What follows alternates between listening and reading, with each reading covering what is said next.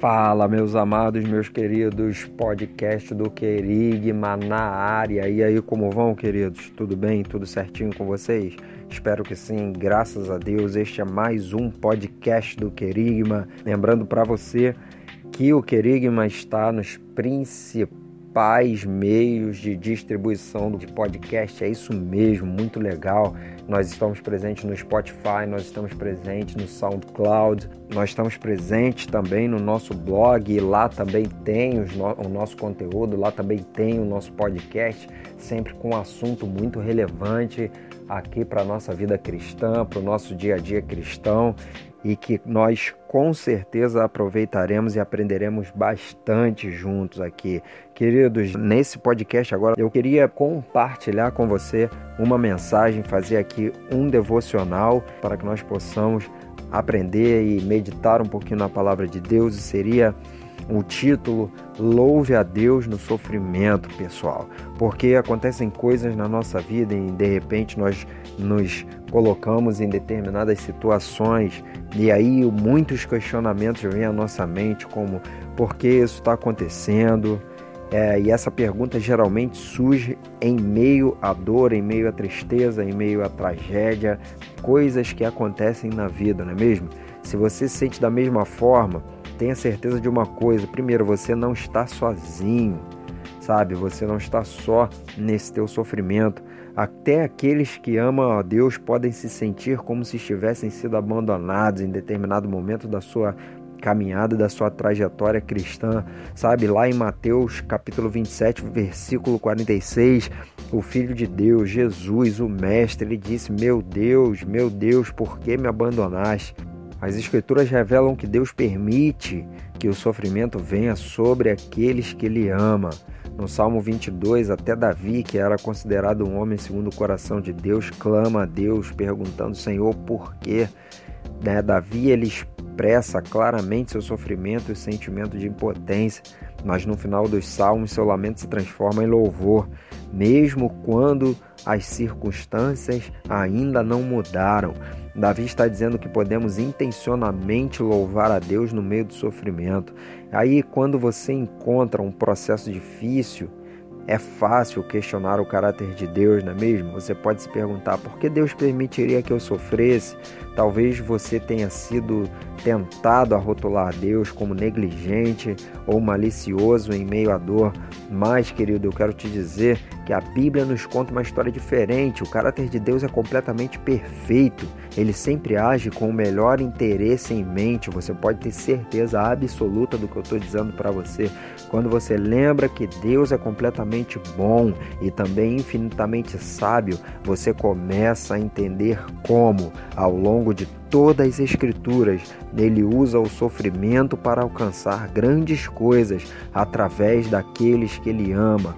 Quando enfrentamos uma provação, podemos seguir o exemplo de Davi de implementar aqueles quatro passos práticos para a perseverança. Então, o que nós podemos aprender? Em primeiro lugar, deixe que a Bíblia informe seu pensamento e habite na verdade.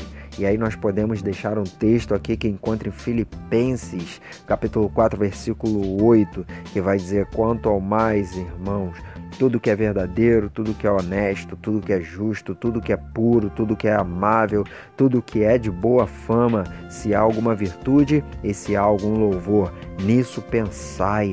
O Salmo 91, verso 1 também vai dizer: Aquele que habita no esconderijo do Altíssimo, a sombra do Onipotente descansará. O verso 2 é, na continuação diz assim: Direi do Senhor, Ele é o meu Deus, o meu refúgio, a minha fortaleza, e nele confiarei. Então, primeiro passo aí, querido, para você suplantar o sofrimento e louvar a Deus deixar que as escrituras, né, que o seu pensamento habite na verdade nas escrituras, segundo aí é, o que Paulo diz em Filipenses 4:8, pensa nas coisas que são de cima, pensa nas coisas que trazem para você um refrigério e depois tenha certeza, como o escritor no Salmo 91 dizendo que se você está no esconderijo do Altíssimo, você pode dizer que o Senhor é a tua fortaleza e você pode confiar nele de todo o teu coração, querido.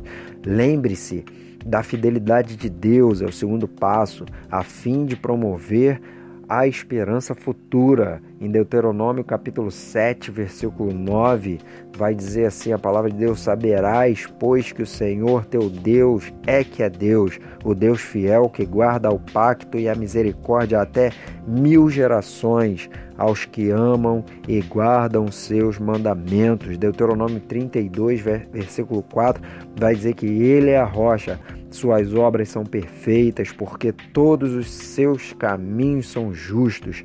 Deus é fiel e sem iniquidade, justo e reto ele é. Segundo Samuel 22:31 também vai dizer: "Quanto a Deus, o seu caminho é perfeito e a palavra do Senhor é fiel. Ele é o escudo de todos os que nele se refugiam." Então, é, segundo passo, confiar e acreditar nas palavras do Senhor, confiar e acreditar que Deus é a nossa fortaleza, Deus é o nosso refúgio, sabe? Deus é aquela rocha onde nós podemos nos firmar dele para atravessarmos os momentos de crise, os momentos de aflições em nossas vidas.